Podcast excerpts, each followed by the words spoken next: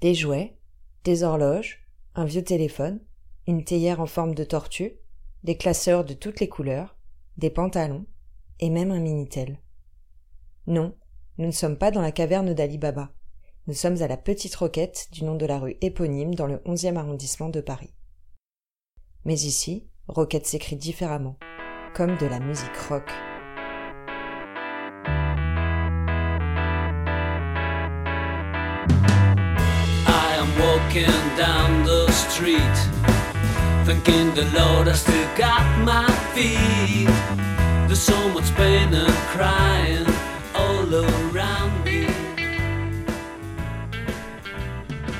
C'est en 2005 que l'association La Petite Roquette voit le jour suite à l'occupation d'un immeuble situé non loin, dans la rue Saint-Maur.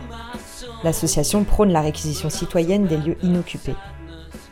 L'objectif était d'offrir des logements et des espaces de création. Alors la petite roquette, euh, pour la petite histoire, le nom vient en fait du, du, fait que elle était située, euh, le, squat était situé dans l'annexe médicale de la prison de la petite roquette, qui était une prison pour, euh, pour enfants. Et la- l'association, euh, depuis ses débuts, elle avait vocation à être euh, une ouverture sur la rue. Et c'est un petit clin d'œil au fait que dans cette prison de la petite roquette, les enfants étaient euh, euh, souvent des vagabonds. En fait, c'était des gens qui étaient des enfants qui étaient livrés à eux-mêmes.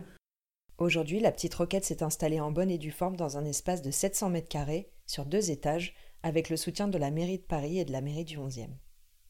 Après l'ouverture de la ressourcerie au 125 rue du Chemin Vert dans le 11e, on a aussi ouvert une autre ressourcerie dans le 12e à Montgalais, qui cette fois euh, est née en fait de l'impulsion citoyenne. Elle est née, elle a été créée suite euh, au budget participatif de la ville de Paris, Euh, et euh, elle est en activité depuis janvier 2020.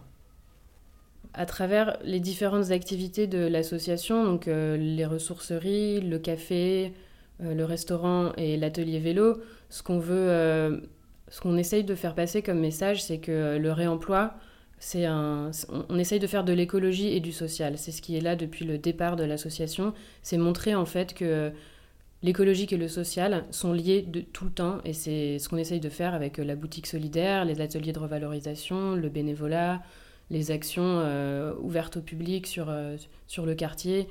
Et euh, voilà, c'est surtout ça.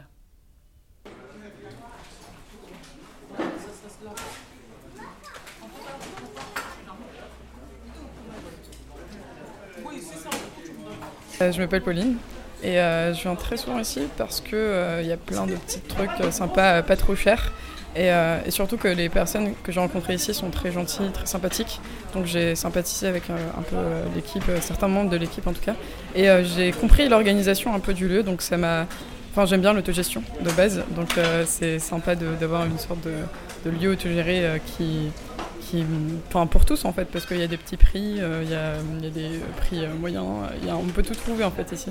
Donc c'est vraiment bien euh, sélectionné, c'est bien trié, les objets, quand il a marqué que ça marche, ça marche, donc c'est sympa. Moi, c'est la première fois que je viens ici et en fait, j'ai appris l'existence du lieu hier. J'ai des amis qui habitent dans le quartier et je les ai vus hier. Moi, je leur, ai dit que euh, un objet précis. Je cherche une lampe, hein, tout simplement. Euh, et puis, euh, ils m'ont parlé de ce lieu-là parce que je cherchais un truc euh, pas particulièrement précis.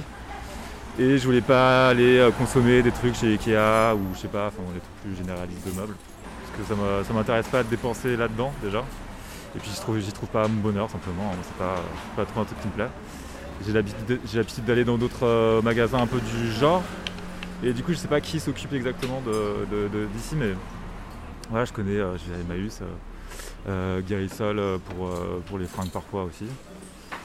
Et, euh, et voilà, donc euh, j'ai tenté ma chance euh, aujourd'hui. Mais j'ai rien trouvé. Malheureusement. Donc euh, je resterai dans le noir. Je, je pense que ce que je vais faire du coup c'est aller dans un magasin de bricolage là. Et puis chercher juste une ampoule et euh, faire un truc avec une douille. euh, un truc euh, très simple mais économique.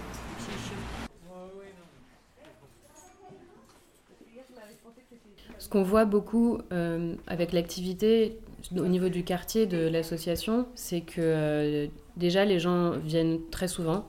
Les gens du quartier, ils sont là tous les jours, ils viennent au café ou à la ressourcerie tous les jours. Euh, et ensuite que c'est croissant en fait, que la clientèle est croissante sur chaque activité, que ce soit à la ressourcerie, à l'atelier vélo ou à la troquette, il y a de plus en plus de monde. Et c'est toujours des gens du quartier. Notre activité, en fait, est très, très locale et croissante. Donc, plus de clients, plus d'apports. Parce qu'en fait, on, se rend compte que ces enjeux écologiques et sociaux qu'on retrouve vraiment dans le cœur de cette activité de la ressourcerie, ils répondent à des besoins en fait des gens du quartier, soit qui n'ont pas beaucoup d'argent, soit ceux qui ont de l'argent. On arrive à sensibiliser et à toucher une population très mixte et très locale. Euh, bonjour, je m'appelle Laila, donc euh, je viens ici pour euh, acheter des affaires comme je suis une maman avec trois enfants et je suis une maman isolée, donc ça me rapporte beaucoup parce que je trouve des affaires vraiment pas chères. Donc ça m'aide et je viens quand je peux, surtout les samedis, comme je travaille quand même. Je viens les samedis et quand je peux, quand je travaille pas, je viens, je viens ici. En plus, euh, les gens ils sont sympas et voilà, on se fait des rencontres. Vous achetez quoi surtout alors? euh, ce que je trouve pour moi, pour mes enfants, voilà, les affaires que pour mes enfants, j'ai trois adolescents, donc ça m'aide beaucoup. Je trouve des baskets pas chères, euh, des, des, habits pas chers, voilà. Et moi, je m'habille que ici à peu près. Je ne vais pas acheter le neuf, voilà. Ce, dont on se rend compte en fait euh, à la collecte où on reçoit les, dons et en, en, boutique où euh, du coup, on pratique une politique de prix assez basse pour étendre au maximum euh, la durée de vie des objets qui soient accessibles et, et qui, qui, puissent du coup être achetés par des gens qui n'ont pas forcément beaucoup de ressources. On se rend compte en fait que l'objet du réemploi, donner une seconde vie aux objets, c'est c'est un sujet qui touche à la fois des, gens qui peuvent avoir des, moyens, des gens qui ont de l'argent, et des gens qui n'en ont pas. Parce qu'on pratique des prix bas pour ceux qui n'en ont pas, mais on touche aussi le, sujet écologique, donc de ceux d'une population qui serait plus avertie sur euh, le thème de l'écologie et, et, tout ça.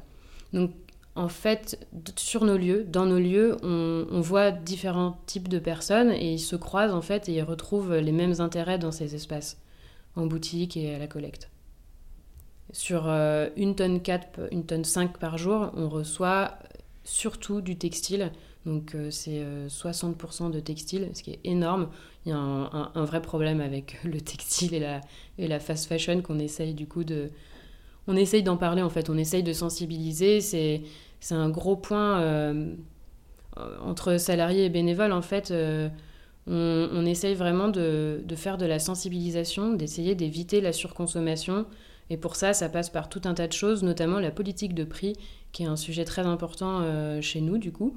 On pratique notamment le prix libre sur euh, différents objets, comme euh, les biens culturels, les livres, pour qu'en fait, ces biens soient accessibles à tout le monde. Je m'appelle Max, voilà, et je travaille à la Petite Roquette depuis à peu près 6-7 ans, je crois, quelque chose comme ça, j'ai oublié. Voilà, de temps en temps, je viens faire un petit peu de bénévolat, filer un coup de main ponctuellement en fonction des besoins et des demandes.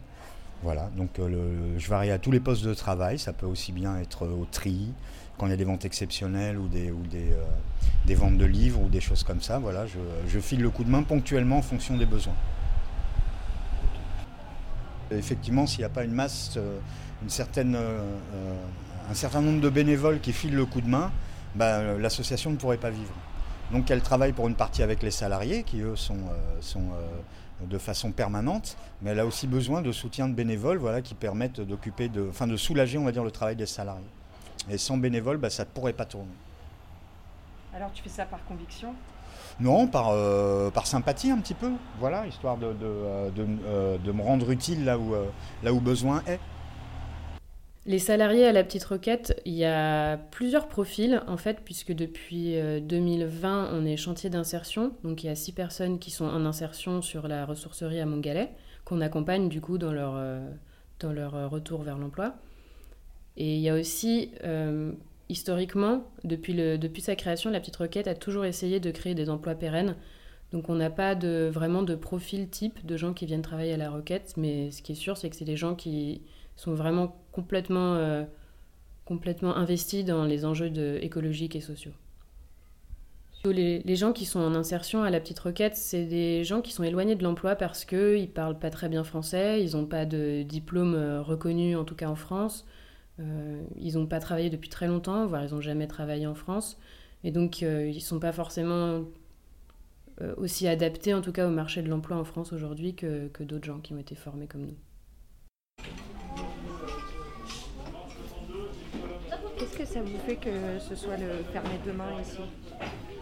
Euh, vu la situation euh, de Covid, donc euh, c'est normal qu'on ferme pour euh, le bien de tout le monde. Même que j'aimerais bien que ça soit ouvert, mais pour un mois par exemple, ça va parce qu'on vient souvent et que c'est pas comme la nourriture, on n'est pas en rupture d'un pantalon, un vêtement, on peut attendre quand même euh, euh, l'ouverture et voilà. Ça vous arrive de faire des réserves?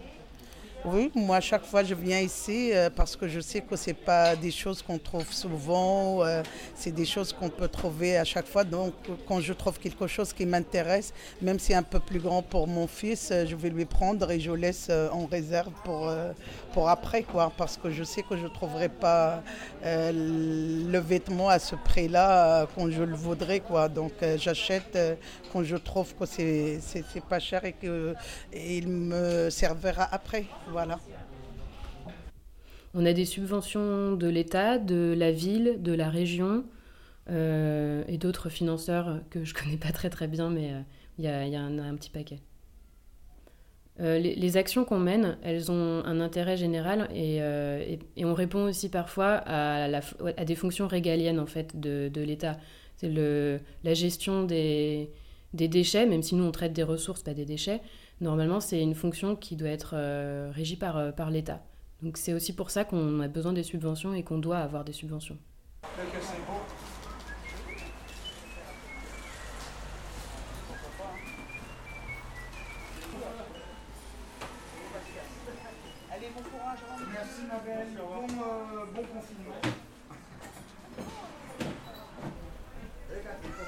S'il y a bien une chose qu'on essaye de faire depuis euh, le début en fait de l'existence de l'assaut dans chacun de nos lieux, c'est de montrer que le social et l'écologique sont intimement liés et qu'ils ne peuvent fonctionner que ensemble.